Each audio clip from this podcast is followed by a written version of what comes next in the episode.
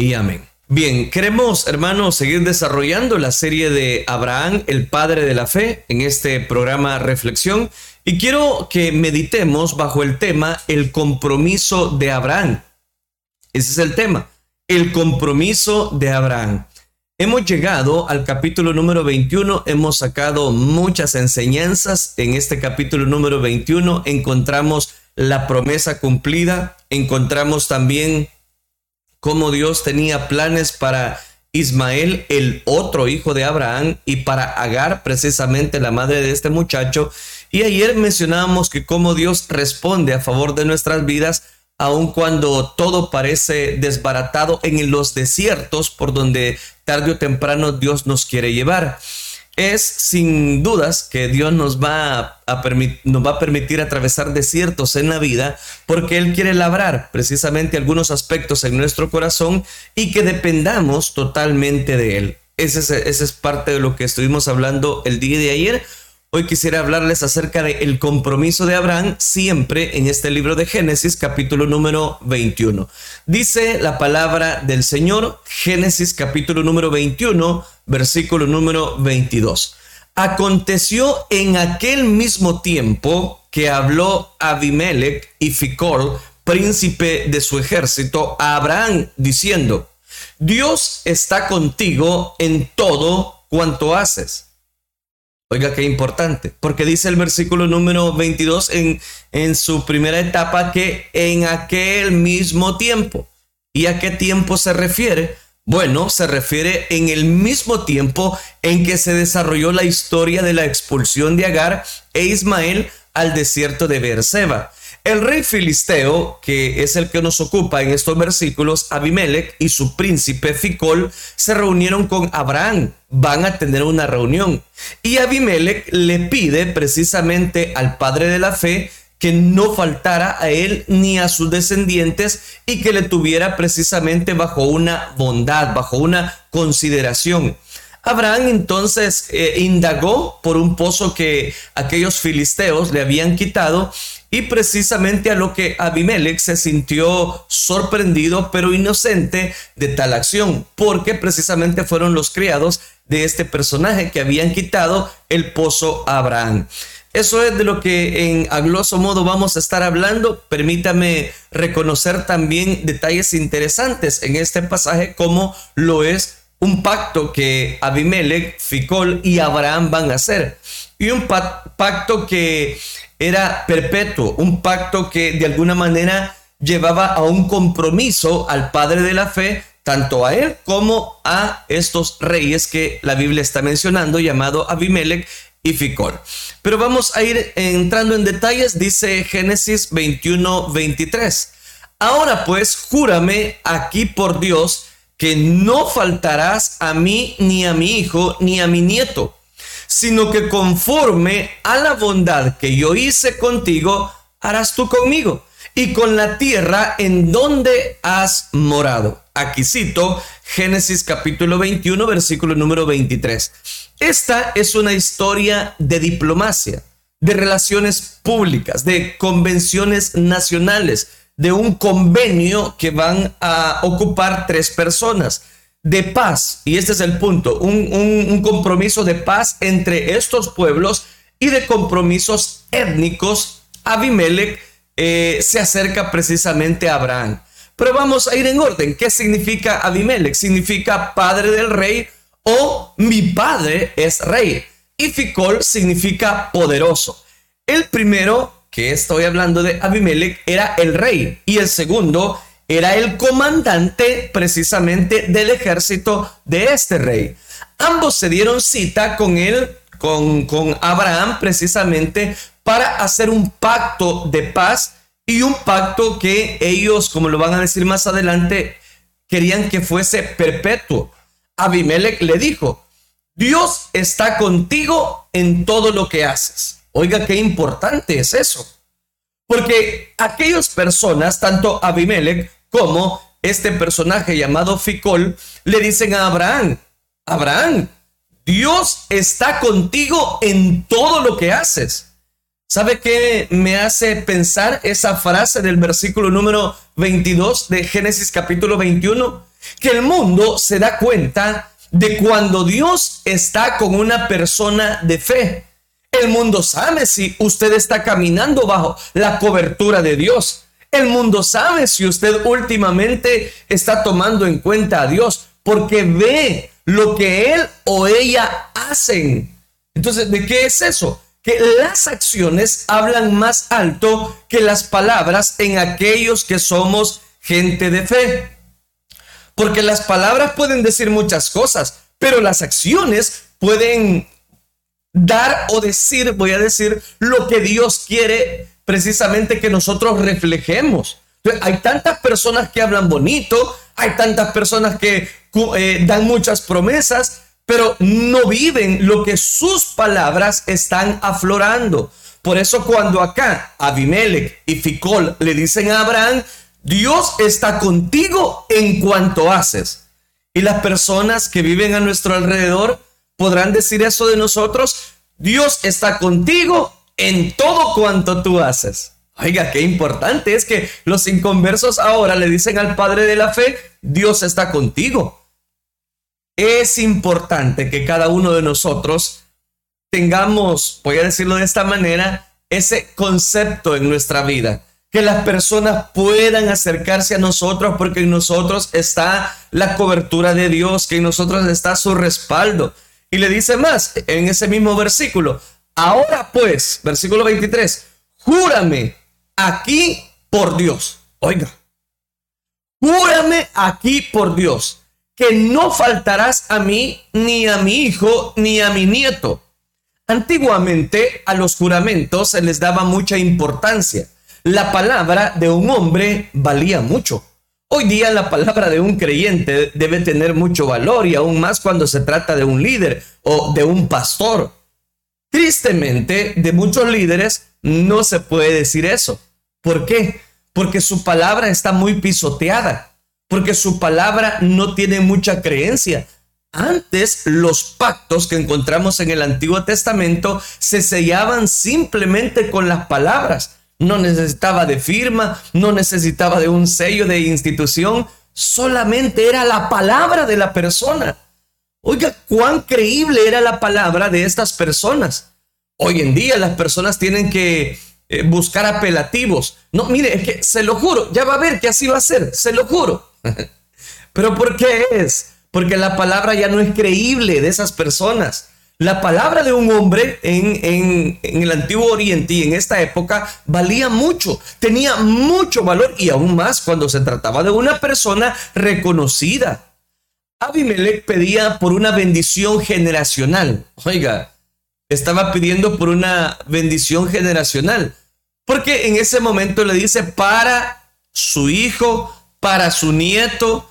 En otras palabras, él lo que pedía era un respaldo de bendición por medio de este personaje. Y uno dirá, bueno, ¿y por qué Abimelech está acudiendo a este personaje? ¿Por qué está acudiendo a Abraham? Ah, porque él sabía que Abraham contaba con Dios. Abraham sabía que contaba con Dios. Eso me hace pensar que cuando nosotros tenemos, afloramos los frutos de un genuino arrepentimiento, de una genuina conversión, de un eh, genuino cristianismo, las personas van a buscar a nosotros, van a pedir oración, van a pedir respaldo, van a pedir gracia de parte de Dios porque saben que de alguna manera esa persona está caminando bajo la cobertura de Dios. Abimelech podía pedía precisamente por una bendición generacional para él para su hijo, para su nieto, etcétera, etcétera. Pero ¿de qué nos habla eso? Nos habla de que la generación se define en el Antiguo Testamento cada 40 años. Eso es lo que, se, es lo que define una generación en el Antiguo Testamento, cada 40 años. Y muchos historiadores la establecen en cada 25 años de un siglo. Sino, y ahora le dice más, sino que conforme a la bondad que yo hice contigo, harás tú conmigo, con la tierra en donde has morado. Aquí está la ley inexorable de la siembra y la cosecha. Abimelech, recuerde que sembró bondad con Abraham y de Abraham esperaba cosechar bondad. Lo que uno siembra, uno va a cosechar. Siembre fe y cosechará fe. Siembre amor y recibirá amor. Siembre paciencia y cosecharás paciencia. Siembra atención y cosecharás atención. Siembra comprensión en las personas y cosecharás mucha comprensión. Siembra perdón y cosecharás perdón. Y respondió Abraham, yo juraré, versículo número 24. Yo juraré, le dice eh, en este versículo que aparece en pantalla, Génesis capítulo 21, versículo 24. Yo juraré. O sea, aquel está dando seguimiento precisamente a aquel compromiso que Abimelech le está diciendo. Notemos que no dijo, yo juro. No, yo juraré. Su juramento era condicional, como veremos más adelante. Cuidado con hacer compromisos a la ligera. Cuidado con decir palabras que no vamos a cumplir. Muchos mueren con el pez por la boca, como decimos en ese dicho popular, haciendo referencia a que muchos prometen y no cumplen. Eso es lo que está viendo acá. Abraham dice, yo juraré, no dice yo juro sino que yo juraré como quien dice, sí, está bien, yo voy a jurar, pero hay que hablar, hay que platicar. ¿Bajo qué condiciones? ¿Por qué está eso? ¿Por qué me estás pidiendo todos esos elementos? Oiga, note, Abraham no se dejaba ir simplemente porque aquel era un personaje que había sembrado en él de alguna manera algo positivo. No, no, no, no, no importa. Hay que evaluar la situación. Porque como dice también la escritura, no vaya a ser que prometas y no cumplas. Por eso es que Abraham está dando la palabra y le dice, yo juraré. No le dice, yo juro. No, espérenme, vamos a evaluar. ¿A qué se refiere don Abimelech? ¿A qué se está refiriendo usted cuando dice que hay que jurar? Ah, bueno, dice versículo 25. Y Abraham reconvino, dice la escritura, a Abimelech a causa de un pozo de agua que los siervos de Abimelech le habían quitado. Es decir, Abraham tenía este, esta situación que había sido como, como conflicto, voy a decirlo, para aquellas personas que habían cavado precisamente este pozo perteneciente a Abraham. Pero los siervos de Abimelech habían tomado posesión de ese pozo cuando legalmente le correspondía a Abraham, porque él precisamente había dado seguimiento a ese pozo. Ahora bien, él aprovecha este pacto de paz, este juramento, este compromiso que está haciendo delante del rey llamado Abimelech y delante de Ficol, que era precisamente su guardia personal. Lo está haciendo y aprovechando el compromiso para hablar claro. Cuán importante es que cuando hagamos compromisos dejemos las cosas bien claras. ¿Por qué razón? Porque si no las personas van a malinterpretar. Antes de hacerle cualquier promesa a Abimelech, Abraham lo llamó a ajustar una cuenta. Está bien, quiere que hagamos un pacto. Vaya, Abimelech, venga, siéntese, tenemos que platicar. Los siervos de Abimelech le habían quitado un pozo de agua ¿Por qué será que hay gente que en este mundo se dedica a angustiar a otros? Siempre andan al acecho para ver cómo le quitan algo, le quitan alguna pertenencia, hablan mal de alguna persona. Son depredadores oportunistas, vampiros emocionales. Abraham reclamó lo que era de él. Abraham estaba en lo justo. Abraham no estaba mintiendo, no estaba inventando la situación, no, estaba hablando en lo justo. Y como era un pacto, había que hablar claramente. Como era un compromiso, había que hablar claramente. Nunca dejes que otro te quite el pozo de agua que es tuyo. Y si te lo quitan, hay que reclamarlo. Pero hazlo con una diplomacia, no peleando, sino hablando, platicando, sentando a la otra persona. Hay personas que quieren recuperar lo que les han quitado a puro golpe y porrazo y no es así. Hay personas que quieren quitar lo que de alguna manera eran de ellos, pero no lo hacen de la manera correcta. Abraham nos enseña que a él le habían quitado el pozo. él no había peleado con aquellos detractores, aquel no había reclamado. Cuando se presenta el momento, él lo hace. ¿Qué hay que hacer cuando nos vemos en una situación como esa de inconformidad? Bueno, cuando se presenta el momento, platique, platique, pero no dejes las cosas en el aire o a la ligera. Platica, sé un pacificador y no un instigador.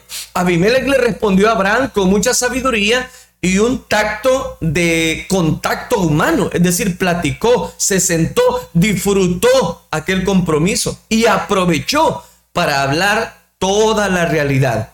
En cada compromiso, deje claro cada punto. En cada compromiso, establezca una comunicación. No sé quién haya hecho esto, dijo este personaje llamado Abimelech. Mostró ignorancia ante el cargo formulado precisamente por aquel pozo. A su espalda, sus siervos cometieron una falta contra Abraham. Oiga, antes de que culpemos a alguien de encubrir algo, escuchemos su versión, porque es importante. Imagínese que Abraham hubiese dicho, bueno, Abimelech, tú vienes ahora comprometiéndote que yo te bendiga, que haga esto, que hagamos un pacto, que hagamos un compromiso, y mira lo que me hicieron tus siervos, me robaron un pozo. No, no, no. Abraham no está hablando de esa manera. Abraham está dialogando está llegando a un acuerdo. Y, y es más, cuando Abimelech va a hablar y va a presentar que él no sabía nada, imagínese qué problema hubiese causado todo este alboroto. Por eso le decía, antes de que culpemos a alguien de encubrir algo, escuchemos su versión. No se deje ir por lo que las personas le han dicho. Escuche la versión. Todo ser humano tiene derecho a presentar defensa, todo, ante cualquier acusación. Solo los injustos juzgan y condenan sin permitir a la persona ese privilegio de autodefensa. Ni tampoco tú me lo hiciste saber. Oiga, aquí está hablando una gran realidad del rey Abimelech frente a Abraham y le está diciendo, tú tampoco me lo hiciste saber. Es un proceso parlamentario Abraham habría sido declarado fuera de orden por lo que preside o por algún, voy a decirlo de esta manera, por alguna persona que le había llegado a mencionar lo del pozo. Uno debe quejarse en el momento de la falta o la ofensa. No se debe esperar mucho tiempo para aclarar alguna situación. Se debe de esperar específicamente el momento exacto y uno dirá, bueno, ¿y cuál es el momento exacto? No se debe esperar mucho tiempo para aclarar algo, porque hay personas que quieren aclarar un problema y han dejado pasar más de dos años, más de tres años, más de un año. A saber a otros lo que te han hecho. No temas quejarte ante cualquier autoridad cuando te sientas atropellado, abusado. Habla. Si usted es una persona que siente que la están eh, estafando en su trabajo, siente que no le están dando todo lo necesario, pues es importante hablar. El problema es que cuando no hablamos y no desarrollamos aquel trabajo porque por estarnos quejando, porque a mí no me dan nada, porque a otros sí le dan esto, a otros le dan aquello, no hable, platique. Abraham cometió ese error, no le dijo precisamente a este personaje llamado Abimelech que anteriormente sus allegados a él le habían robado un pozo. Ni yo lo he oído, le dijo Abimelech hasta hoy. Yo no he escuchado nada. Muchos líderes son los últimos en enterarse de algo que quizás está caminando mal. Si algo no le gusta a una persona, deja de escuchar. Si no, siéntate a platicar. Abre tu boca aquellas personas que tienen quizás resentimientos, quizás eh, hay algo que no cuadra en sus corazones, vaya y platique. Vaya y platique, eso es lo más importante. Abraham aprovechó el momento que estaban haciendo el compromiso para decirle a Abimelech, mira Abimelech, aprovechando la oportunidad, fíjate que en tal fecha me quitaron un pozo tus, tus siervos, tus allegados. ¿Cómo podemos arreglar esa situación? Y resulta que Abimelech no sabía. no se había dado cuenta. No es que Abimelech había mandado a robar este pozo, no, él no sabía nada.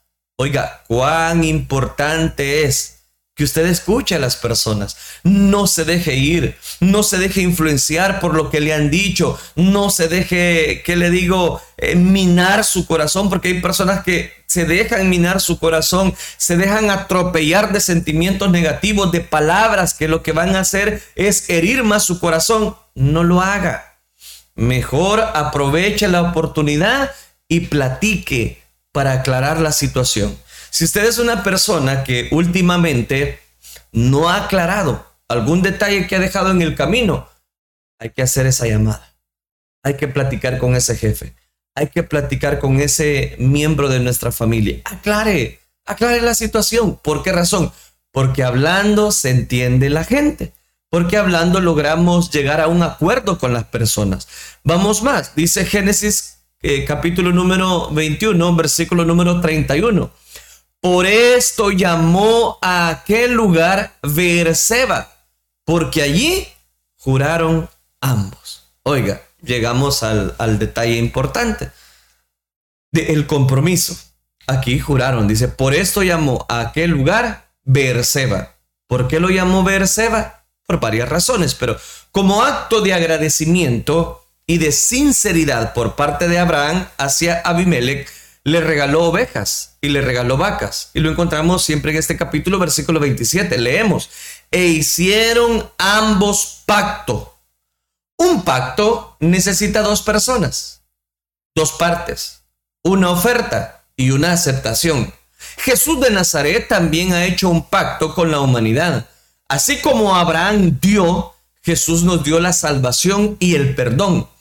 Así como Abraham dio ovejas y vacas en aquel pacto, así Dios, a través de la figura de Abraham y este paralelismo, podemos encontrar que Dios también dio a su Hijo unigénito como pacto con la humanidad. Así como Abraham dio, Jesús nos dio la salvación, nos dio el perdón, se regaló a sí mismo como el Cordero de Dios, sin mancha y sin defecto. Abraham dice la escritura, versículo 28 de este capítulo 21, que tomó siete corderas del rebaño y las puso aparte. A Abimelech eso le llamó la atención y le preguntó, ¿qué significan estas siete corderas que has puesto aparte? A lo que Abraham le responde, que estas siete corderas tomarás de mi mano para que me sirvan de testimonio de que yo cavé este pozo. El padre de la fe todavía continuaba defendiendo su derecho al pozo, porque ese pozo de agua lo había cavado él. Como las siete corderas, Abraham daba testimonio precisamente de su palabra. Ese acto hizo que allí, en ese lugar, frente a aquel pozo, Abraham y Abimelech hicieran un juramento mutuo, lo, lo, que dice el versículo número 31 que aparece ahí en pantalla. Esto llamó a aquel lugar Beerseba, porque allí juraron ambos. A aquel pozo le puso Beerseba, nombre también de esta parte del desierto, que significa pozo de siete, o pozo del juramento, o siete manantiales. El nombre del pozo le dio nombre a toda aquella región conocida precisamente hasta el día de hoy. Se llama esa región Beerseba. Leemos, porque ya estamos llegando a la parte final. Y plantó Abraham un árbol tamarisco en Beerseba e invocó allí el nombre de Jehová, Dios eterno. Y moró Abraham en tierra de los filisteos muchos días. Termina diciendo el versículo número 34. Abraham fue un plantador de árboles en Berseba plantó un árbol tamarisco. Un árbol plantado representa en su desarrollo la resurrección, la esperanza, el fruto precisamente que va a traer más adelante para su diario caminar. En el Salmo capítulo número 1, versículo número 3, se lee, nos dice, será como árbol plantado junto a corrientes de agua, que da su fruto en su tiempo y su hoja no cae y todo lo que hace prosperará. Oiga, qué importante. Por eso es que aquel lugar le llamaron Beerseba y si, plantó Abraham un árbol de tamarisco precisamente para que posteriormente diera fruto. En Jeremías capítulo 17 versículo número 8 nos dice, porque será como él árbol plantado, dice, junto a las aguas que junto a la corriente echará sus raíces y no verá cuando viene el calor, sino que hoja estará verde y en el año de la sequía no se fatigará ni dejará de dar fruto. ¿De qué nos habla este, este detalle? Ahí Abraham se identificó precisamente con el nombre de Jehová Dios eterno.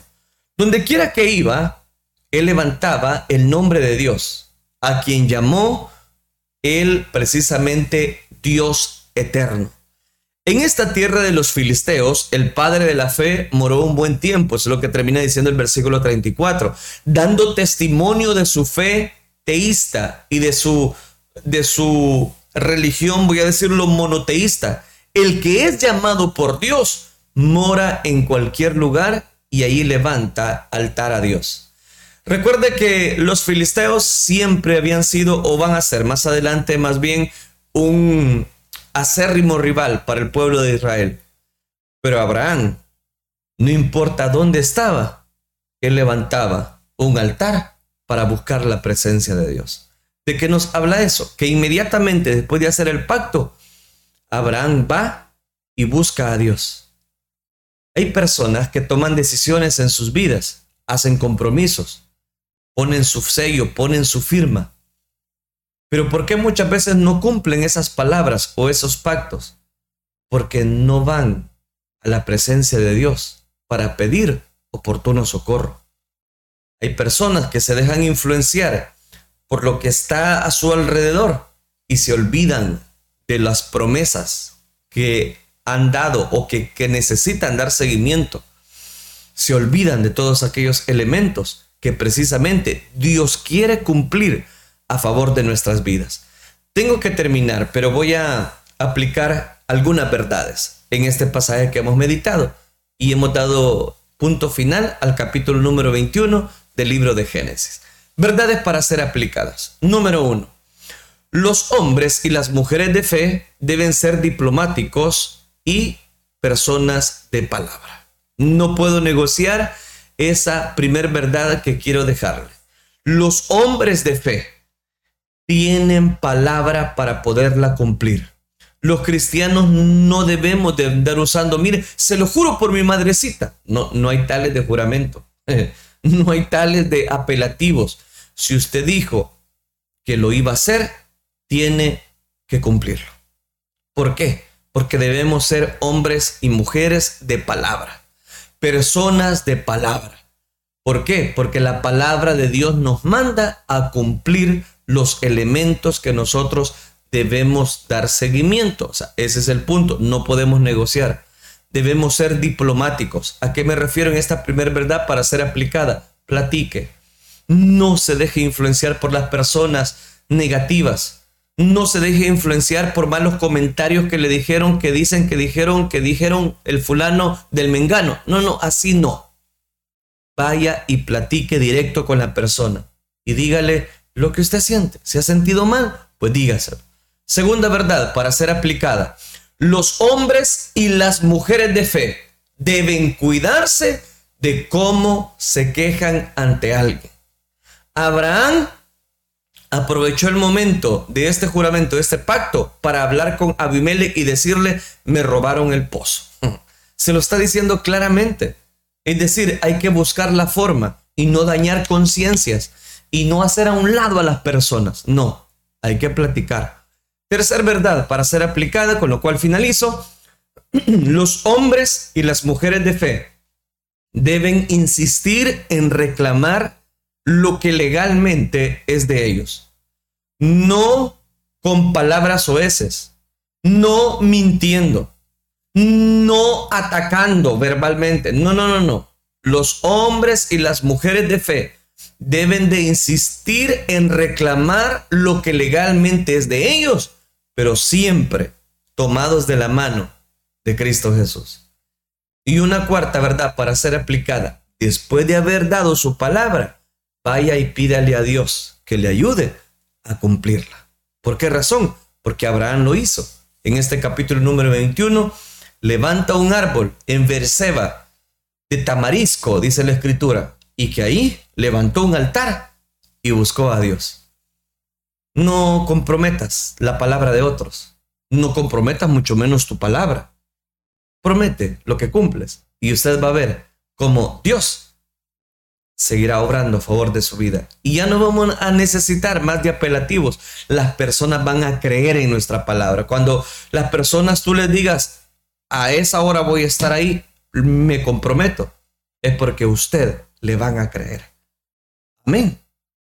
Pongamos a cada uno de estos elementos y usted verá cómo la bendición de Dios empieza a aflorar sobre nuestras vidas. Vamos a orar entonces, vamos a pedirle a Dios que Él sea nos ayude a cumplir este compromiso, tal y como Abraham lo hizo. Oremos entonces, Padre nuestro que estás en los cielos, gracias te damos, Dios mío, por enriquecernos con tu verdad. Gracias porque tú tienes control de nuestras vidas. Gracias porque en medio de tanta adversidad, quizás conflictos, con problemas, no dudamos que tu Espíritu Santo es el que nos enriquece, el que nos llena, el que nos capacita, el que nos da, Señor, esa bendición. Ayúdanos, Padre Celestial, a cada uno de nosotros a poder cumplir todas aquellas promesas que hemos dado seguimiento. Ayúdanos también a no dudar de la veracidad de las personas, sino a creer en sus palabras Ayúdanos también a pedir tu cobertura, tu guianza sobre todas las cosas. Lo suplicamos. Ayúdanos, Padre, a cumplir también las promesas, no solamente que le hemos hecho a compañeros de trabajo, a compañeros de estudio, sino también a cumplirte a ti, a cumplir, Señor, en el privilegio que tú nos has dado, a cumplir, Señor, en el servicio de tu obra. Dios mío, Tú nunca rompes una promesa, porque tú no eres hombre para que mientas, ni hijo de hombre para que te arrepientas.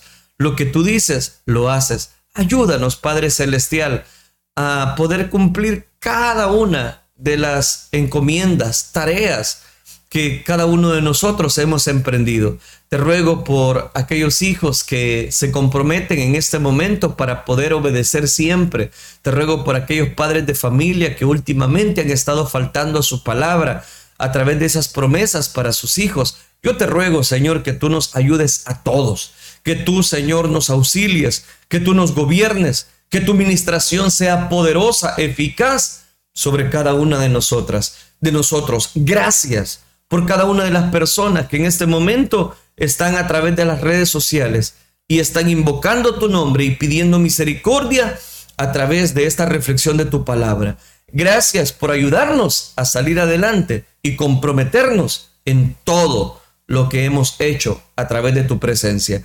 Gracias Cristo Jesús, la gloria y la honra te la damos solo a ti, Señor. Amén, Señor, y amén.